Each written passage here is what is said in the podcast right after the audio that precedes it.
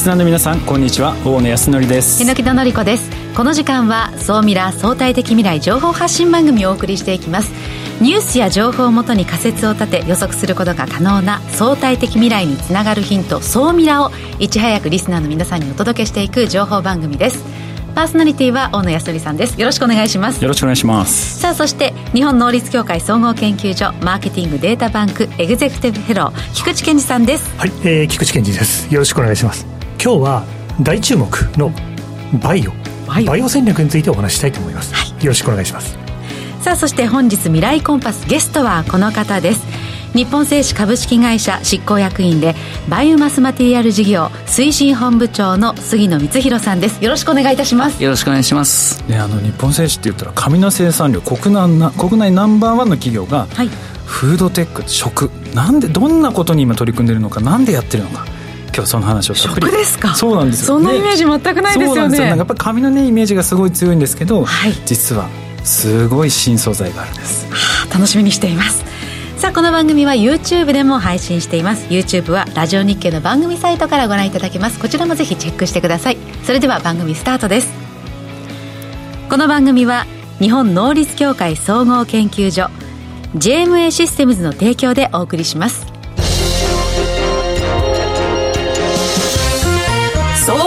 トレンド。総ミラトレンドこのコーナーは大野さんが気になるニュースをピックアップそして解説していくコーナーです。よろしくお願いします。よろしくお願いします。え今週のトレンドです。あの最新のスマートポールが、え公開をされまして開催関西電力がですね大阪万博あるじゃないですか。はい2025年はいそれに向けて、まあ、新しい電柱ですね、うん、そのスマートポールっていうのを公開したんですけどまあまあ面白い機能がついてですね、ええ、あの電柱のそばに行くと携帯電話が自動的に充電されたりとか。ええー、はいはい。これこれ結構いいなってすごい、うん、あとねちょっとこれ面白いなと思ったらあの迷子の子を自動的に探してくれるあカメラがついてるのかな？そうなんです、はい、で例えば迷子になった子を探してくれたらドローンがそのお母さんののところに来てここにいますよって案内してくれたりとか、えー、そうやって自動的に誘導してくれるっていう機能がついてる。わあ電柱未来の電柱すごいですね。だからね意外にこれ結構すごくて、うん、まあいろいろこう最先端の設備がついてて、うん、太陽光でもちろん充電もするしドローンが離着陸できるようなシステムとかも全部ついてるんですよね、ね、まあ、迷子の子を見つけてくれるってことはその防犯機能もあるということですもんね、はい、で、ね、電柱っていうとやっぱり今までこうなんかこう邪魔だったりだとか、うんうん、なんか危ないものとかで今もう地中に埋めようっていう考えもあるんですけど、うん、あの全部地中に埋めるっていうのはなかなかやっぱり難しかったりもするので、はい、今あるものっていうのをこう改造してうまく活用するっていう動きも進んでまして国内だけじゃなく特に海外はですね結構この辺進んでるんですよね。で日本でもですねその大阪の万博を目指して今こういうのが進んでるので、うん、まあ、これをきっかけに電柱の考え方が大きく変わっていくんじゃないかなというふうに期待をしております。ドローンポートが一番上にあるわけですね。こうヘリコプターの離着陸みたいなところです。ねでここで充電してまた飛び立つ、はい、飛び立つ進化してるんですよ、ね、最近の電柱は。スマートポール。スマートポール。です、よく覚えておいてください。はい。それから。はい。中国でですねあの家庭用のロボットが発売をされましたと。これね執事とかアシスタントとか警備とか遊び相手になったりとかいろんな機能を持ったロボットがこれから次々出てくるんですけど、うん、高齢者介護用ロボットとかそういうものも今出始めてるんですね、うん、で中国って実はこのロボットサービスっていうのが市場規模がどんどん大きくなってきていて今もう1兆円ぐらいの規模に成長してきていると。ええ。でそこで今中国で作られているロボットっていうのが全世界に今出荷をされてるっていうの。日本でも最近あのね物をこう配膳してくれるやつはこうファミレスとかでよくあったりするんですけど、ね、まあ、ああいうのもやっぱり皆さん中国から購入されていると、うん、で日本のメーカーもね作ってるんですけど何がこの中国製品のロボットいいって価格が安いどのくらいなんですか？3分の1です。あ日本の。そうなんです。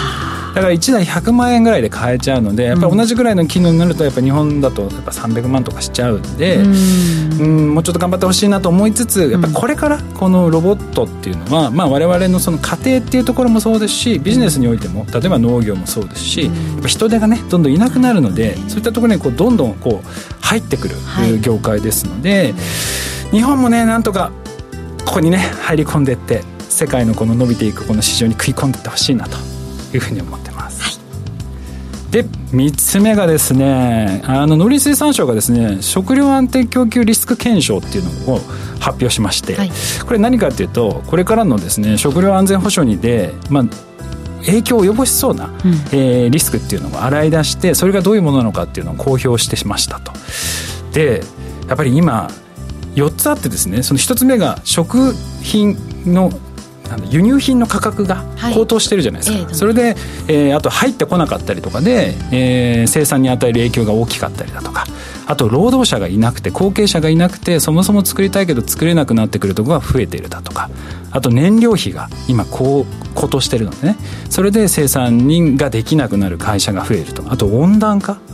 ていうこの4つ高騰して燃料費が高騰してる輸入品が高騰するあと労働者がいない温暖化による病気とか、まあ、いろんな問題が発生してるんですけどこの4つがですね、はい、まあ、非常に、えー、この影響を及ぼす可能性があるということで重要課題として今捉えていると。でこれ重要課題として捉えているということはここに対していろいろなビジネスが動いていくということなので、えーうん、やっぱり新規事業とか新しいものを考えていくっていう時に、まあ、ここの部分あのよくですね考えていただきながらですね自分の会社で何ができるのかっていうのをぜひ一度考えていただければなと思います。はいさあそれから今週の世界初のニュースも選んでくださいましたよ。はい、えー、ネクストミーツというですね、うん、えー、会社がですね開発した植物性培養フォアグラです。フォアグラ。はい。フォアグラのハンバーガーですね。でこれが、まあ、今までもまあこういう似たようなやつはあったんですけどフォアグラっていうのは初めて世界で初めてということで、ううん、さらに特徴的なのがですね日本の発酵技術麹をうまく使ってですねその発酵技術を使って本物のフォアグラに近い味を再現できたということで、まあ、今後広がっていくその代替食の世界で、はい、まあ、日本の技術その特に発酵とかですねっていうところが今後使われていくんじゃないかなということで期待していきたいなと思ってます、ね、美味しいですけどやっぱりこう動物まあ、愛護みたいな観点からもやっぱりそのフォアグラを食べたくないという選択肢をする方がいらっしゃいますけれども、まあ、こうした植物性培養フォアグラといったらそういう方も口にできるものになっていくということですもんね。うん、でねこれ特に海外でね、はい、また需要がどんどん上がっていくんじゃないかなと思うので。日本より海外の方がまずは注目されそうですね、すごい期待しております。はい。ここまでは総ミラートレンドでした。一旦 CM です。相対的未来情報発信総ミラ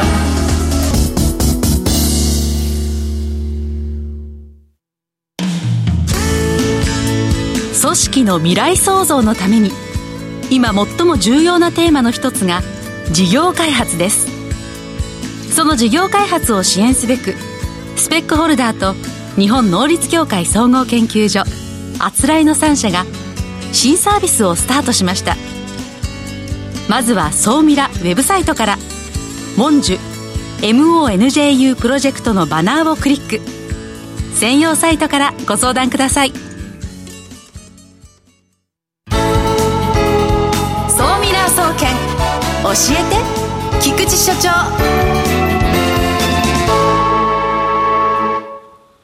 最新データから未来がわかる、総ミラ総研教えて菊池所長のコーナーです。今週もよろしくお願いします。はい、よろしくお願いします。もう第52回ということで、婚姻やのことしたなというふうに感じます。で、今日はですね、えー、日本の国家としても非常に注目している成長産業の一つであるバイオ戦略ですね、うん、について、あの最近あの非常に多くの議論が行われているので、その話題を取り上げたいなというふうに思います。自分事としてこのバイオっていうのが、こう感じられない分野なんですが、なぜそんなに今注目なのか教えてください。そうですね。あの先ほど申し上げたですね、あの国家がやっぱり非常に期待をしていて、この後あの今回のデータっていうのはですね、えー、YouTube をご覧の皆さんは次のページで出てくるんですけども、はい。まあ実はあのバイオ産業というのは非常に順調に成長していて、2018年にトータルで見たときに60兆円ぐらいのマーケットだったのが、うん、まあ実は2030年には92兆円。えいや、これはなかなかないです。え10年ちょっとで1.5倍のマーケットを国内で探そうと思うと、宇宙ビジネスとかも相当注目ですけどそうですね、でも宇宙事業に匹敵するぐらいの、はい、伸びですよね。そうですね。それで100兆円ぐらいだったんで。はい。うんそうなんです。それで、まあ、なんといってもやっぱりバイオビジネスっていうのは、日本が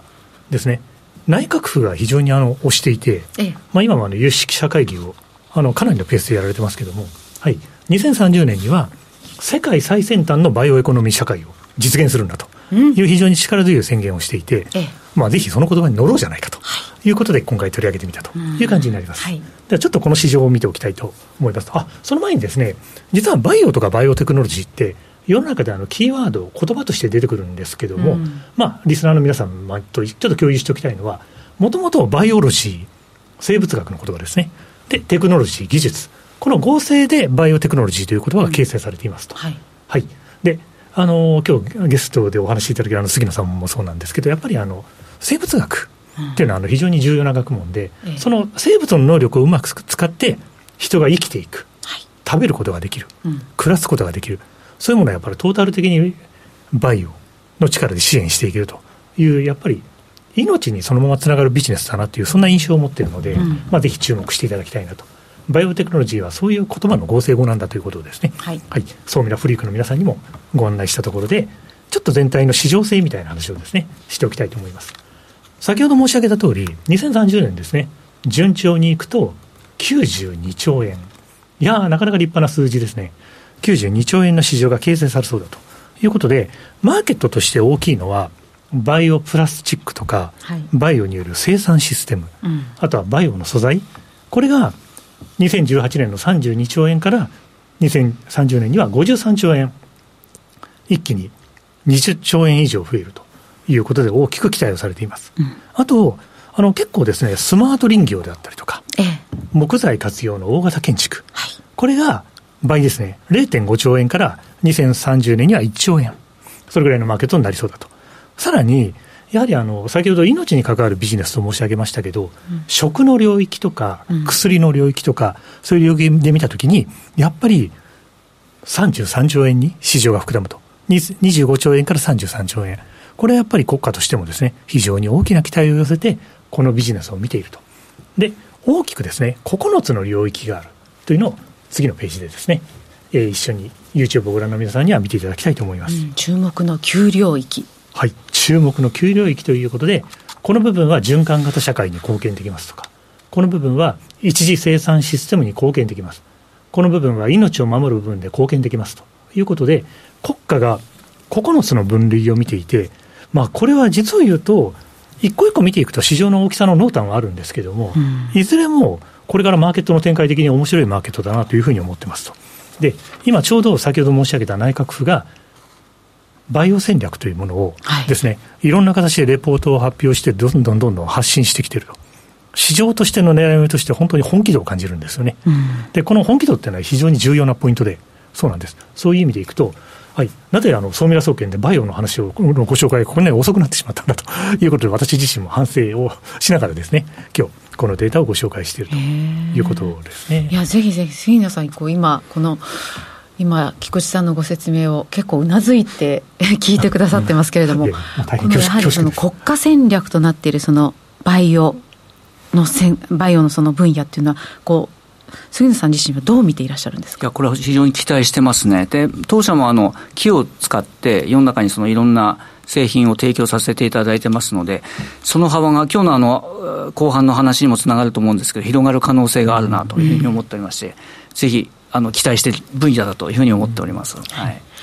では今日のお話を菊池さんまずまとめていただきまして、はい、どう総ミラ的に見ていくのか教えてください。ね、あの総ミラ総研の視点でいくと、私が在籍している日本能率協会のマーケティングデータバンクにも、実は2022年に入ってから、バイオ関係の調査依頼がぐんと増えてるんです。それはやっぱりみんなが一気に注目をし始めていて、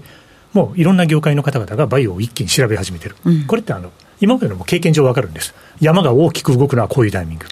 でですから意外な新規参入も含めてこれから面白いと思います。うん、あと、ここで注目したいのは、イノベーション政策強化推進のための有識者会議という会議体があって、ちょうど今、熱い議論を交わしておりますので、まあ、ぜひですね、どんなことを話していて何にビジネスチャンスを見出そうとしているのか、うんうん、あバイオ戦略ちょっとわからないなという方はぜひ見ておいていただきたいと。はい。あとはですね、日経バイオテクオンラインというですね、あのネットで見られる情報源があります。やっぱりそういう情報がですね、あのぐっと集まってるいけすみたいな情報源を気になる方はぜひ定期的にチェックされていかれると、さらにバイオ戦略に関する理解が深まると思います。期待の市場です。はい。えー、今日はバイオ戦略についてここまでは総ミラ総研教えて菊池所長のコーナーでした。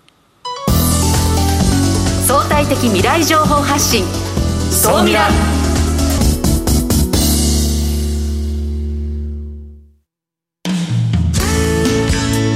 組織の未来創造のために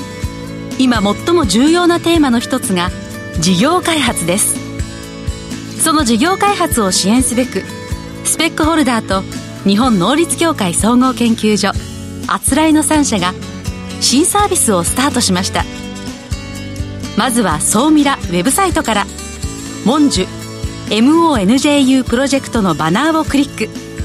専用サイトからご相談ください。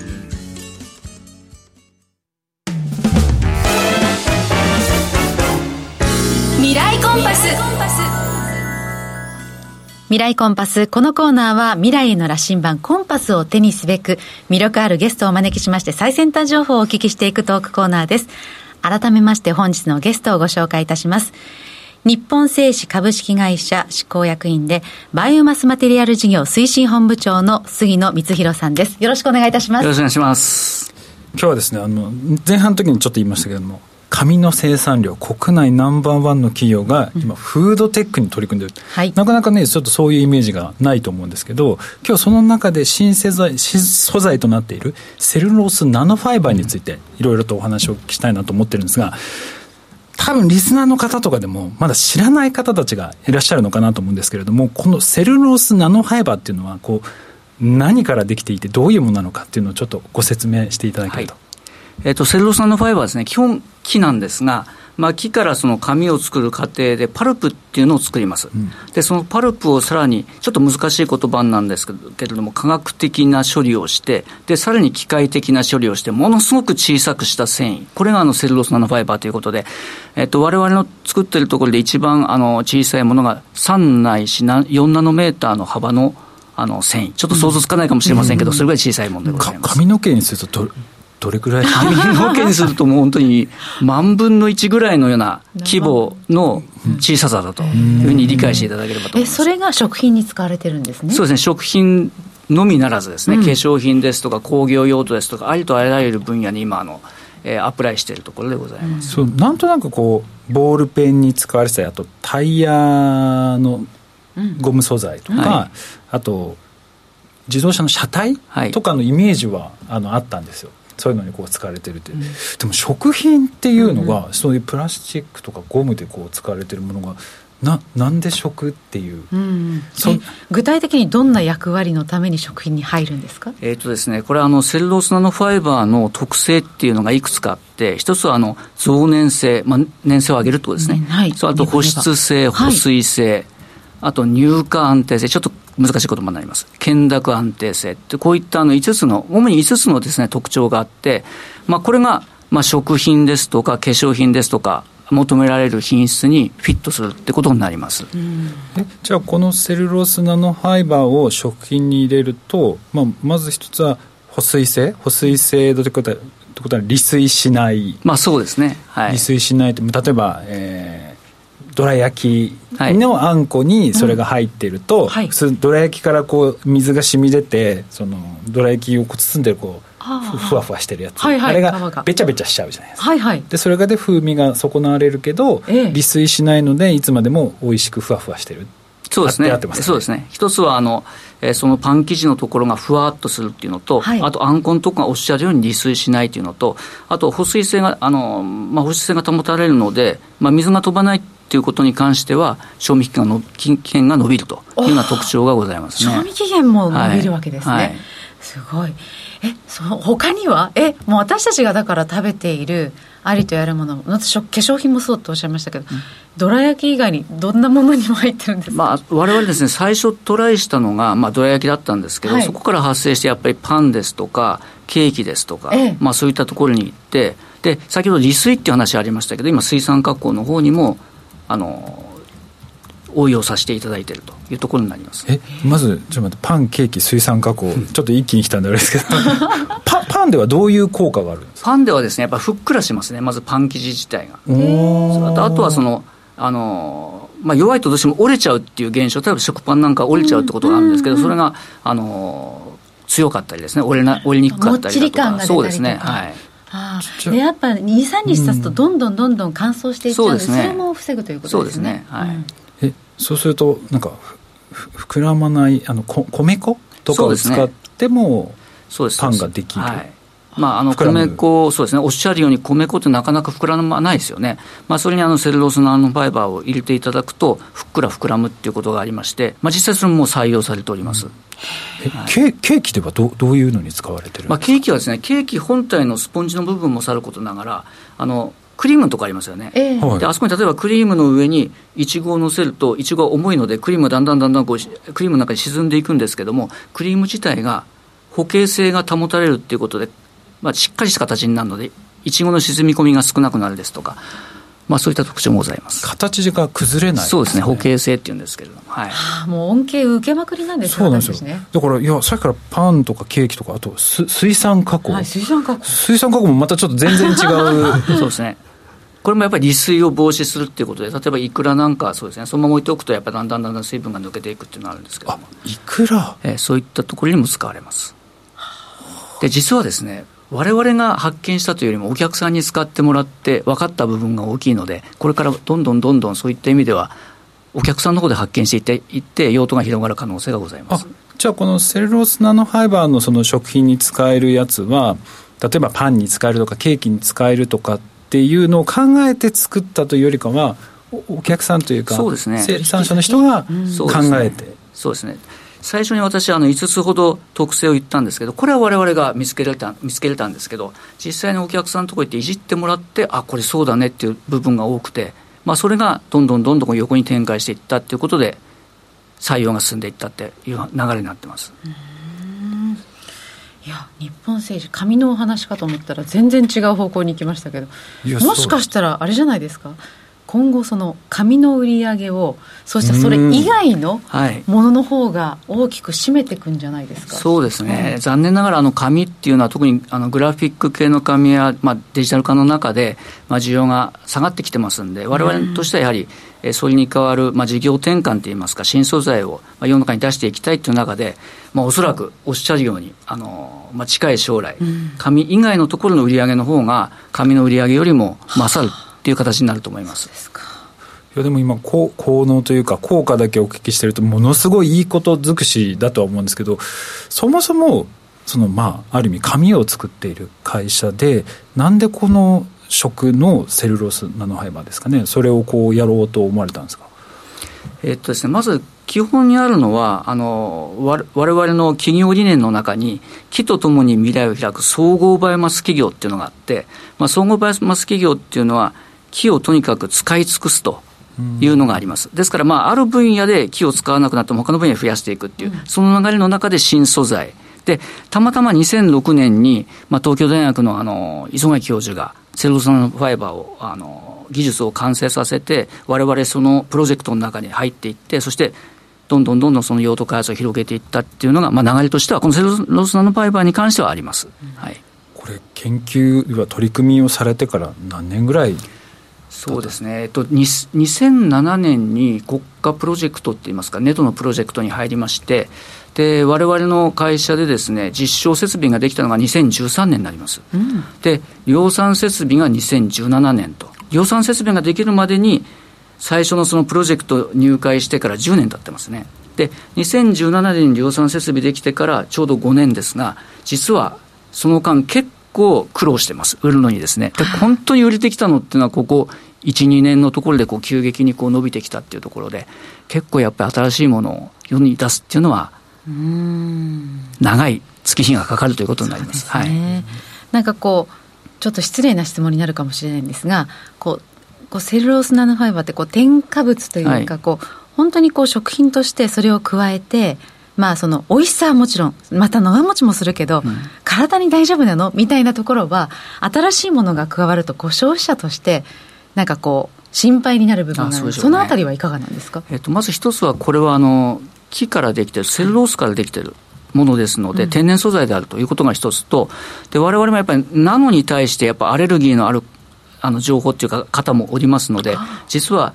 あの、まあ、食品、化粧品としての評価もさることながら、ナノに対するリスクっていうのも評価してまして、問題ないというふうにあの答えを得られてますので、え特に健康に関しても、環境に関しても問題ない素材でございます、はい、でもこう、売れてこの1、2年ということは、これからもっともっと広がる可能性があるということですね。そうですね。我々はとにかくあのお客さんにいじってもらいたい、いじってもらうと、そこからやっぱりどんどんどんどん広がっていくので、えー、とにかくそこにです、ね、今、注力しているというところでございます、はい、ちなみにその反響っていうのは、まあ、去年とかと比べてどれくらいこう、まあ、売上なのか反響注文数なのかっていうのはどれくらいこうあるものなん例えばですね去年1年でいうと対一昨年に比べて去年1年で大体倍売れたんですよ。で、今年はさらにその数倍を予定してます。で、これちょっと絶対じゃ言えないんですけども、まあ規模感としては、ここ本当に2、3年で二次曲線的にこう、あの、受注量が上がってきてると。で、主にこれは食品、化粧品のところになりますね。はい。化粧品の分野もすごく必要とされる技術だと思います。保水でしょ？保水、うん、であとやっぱりその粘粘粘質というかそのちょっとネバネバっていうことが必要だしあと乳化するっておっしゃいましたね、はい。はい、あのその素材を均一にするもためにやっぱり例えばですけどリンスってずっと全部真っ白で育つ、ね、あれがそのあの水分が下に行って上に行ってみたいなこう分離することないじゃないですか。その分離しないようにするためにこのセルロースナイフファイバーが活躍してるってことなので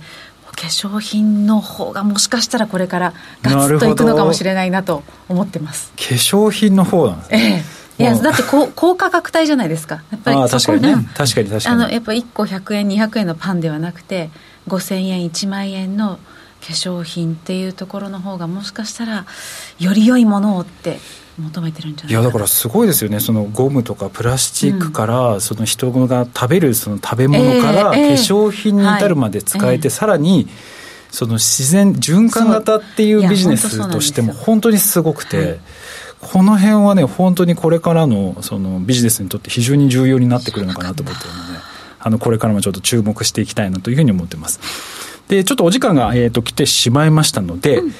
この後ですね、うん、えー、総ミラアフタートークの方で、あのー、こちらの、えー、セルロスナノファイバーの、はい、今聞けなかった内容ですとか、あと新規事業のところとか、いいね、それあたりを、えー、後半戦お聞きしたいなというふうに思います。もう少しお付き合いください。はい、ありがとうございます。ここまでは未来コンパスのコーナーでした。さ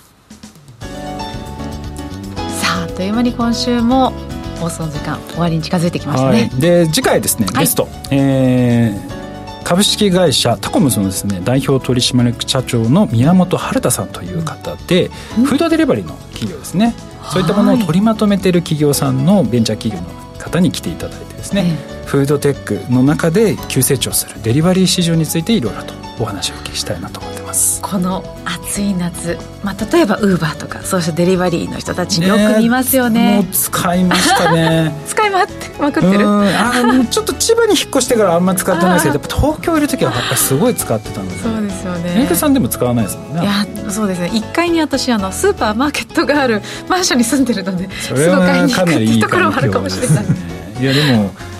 今あの市場的にももう一番成長している市場ですのでここ注目のところなのでちょっと来週もぜひ皆さんご覧いただければなと思います、はい、今週も菊池さん猪木さんありがとうございましたありがとうございました